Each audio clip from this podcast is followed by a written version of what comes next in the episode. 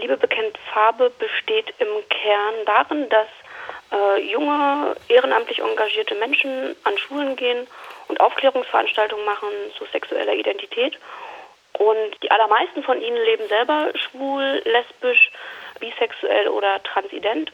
Und die Idee dahinter ist, dass es also zum einen junge Leute sind, weil die einen besseren Zugang bekommen zu Jugendlichen und die Chance besteht, dass sie so als Teil der Gruppe akzeptiert werden und dann soziale Regelveränderungen aus der Gruppe heraus entstehen können. Und die sind eben ähm, selber schwul, lesbisch, bi oder trans, um dann auch von sich selber zu erzählen. Und da besteht die Idee, dass wenn Menschen andere Menschen kennenlernen, die in einer bestimmten Gruppe in Anführungsstrichen zugehören, in der Regel sich Vorurteile abbauen lassen, weil dann die Menschen ähm, ihre Ideen, ihre Vorstellungen, die, die sie dazu haben, wie Leute so sind, abgleichen können mit der Realität. Mhm. Also wie funktioniert das jetzt, die erzählen von ihrem Leben? Also wie, wie stelle ich mir das jetzt richtig vor? Also die gehen in Schulen mhm. zu Klassen und dann mhm. sagen wir, und jetzt lassen wir mal, lasst uns mal über mein Leben reden. Oder, oder wie beginnt so eine Diskussion? Mm, das beginnt erstmal, indem der Verein vorgestellt wird und alle Anwesenden sich vorstellen.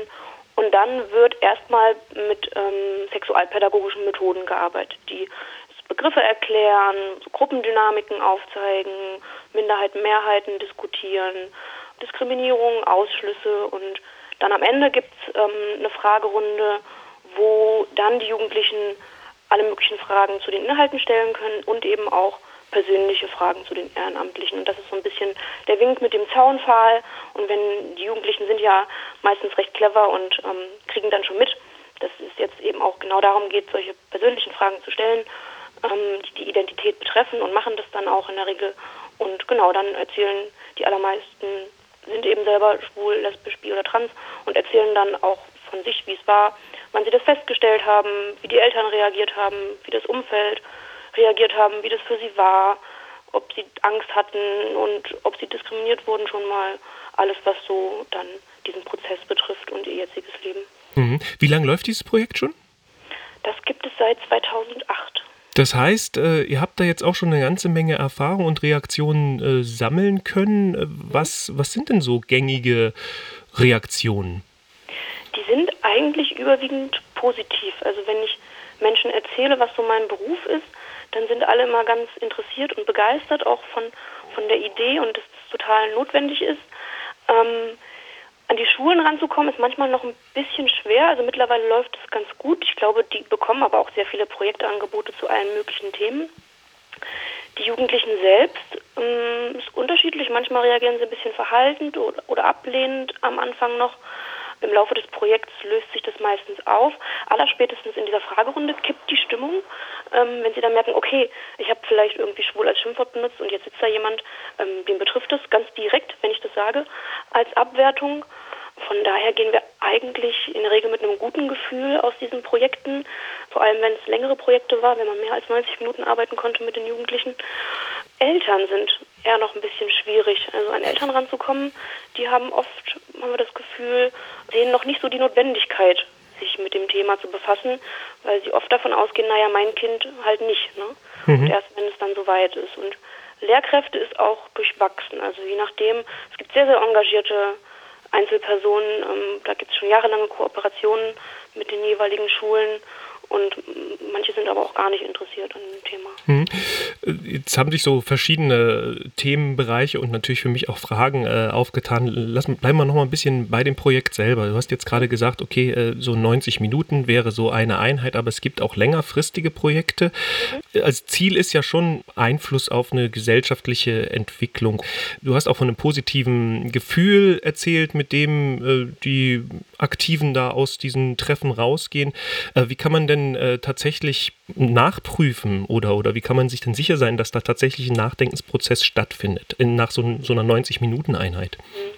Das ist ganz schwierig zu sagen, weil Einstellungen zu messen ist das, woran sich auch die Wissenschaft die Zähne ausbeißt. Wir geben halt einen kleinen Feedbackbogen am Ende rein und äh, da ist immer sehr, sehr positives Feedback. Die sind immer alle begeistert und wollen, dass wir wiederkommen.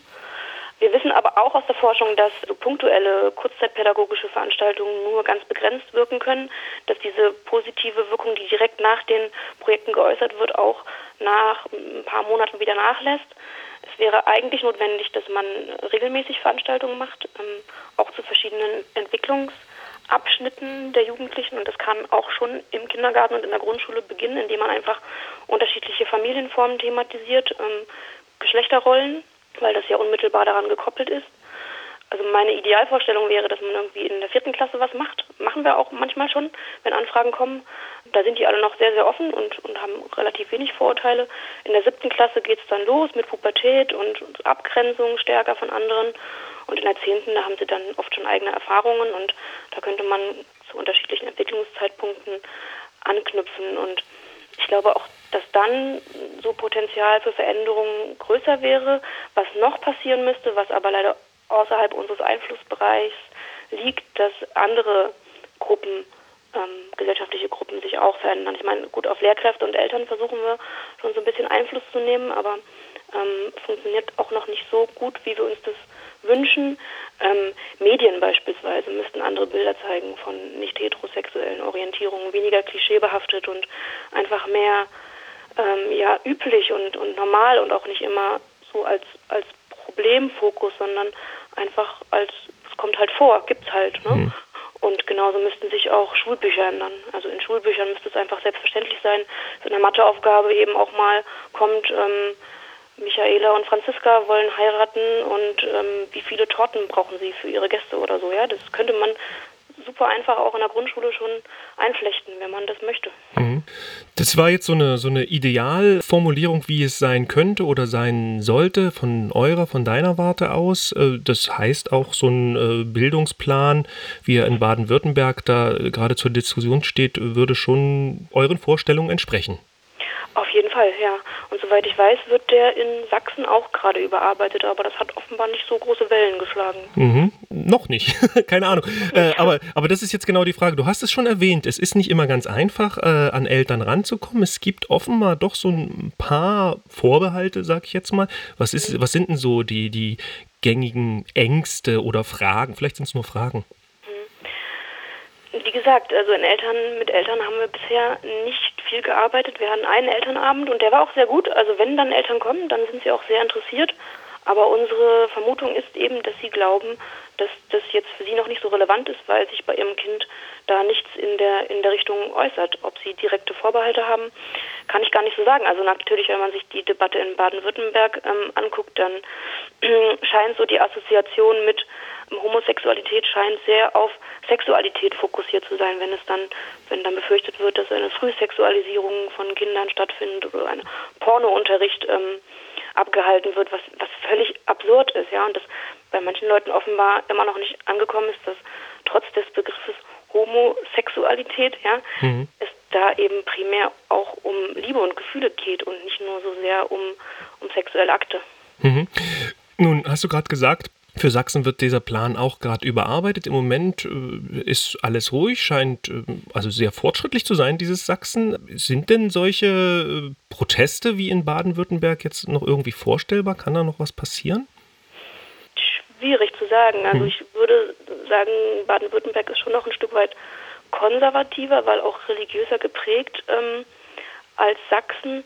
Aber auch in Sachsen, wenn man so in den Erzgebirgskreis schaut, also ich weiß das ähm, von den Kolleginnen aus Chemnitz und Dresden, die dort Projekte machen, ähm, dass da schon die Uhren manchmal noch ein bisschen anders ticken und auch anders ähm, und krasser argumentiert wird, auch gegen Homosexualität und Transidentität argumentiert wird. Ähm, also Potenzial ist sicherlich da, vielleicht ist die Vernetzung nicht so gut. Mhm.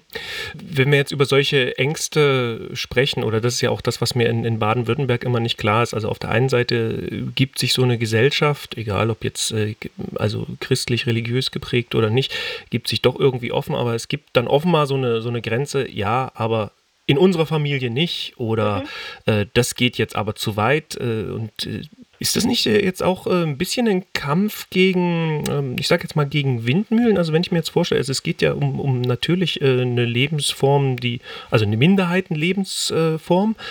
Also je kleiner die Orte werden, umso weniger habe ich die Möglichkeit, tatsächlich Beispiele kennenzulernen. Also klar, Medien könnten mir aufklären, aber es bleibt ja trotzdem irgendwie fremd. Kommen wir da überhaupt irgendwann zum Ziel, dass Menschen keine Angst mehr haben? Ich behaupte mal, dass Angst dahinter steckt.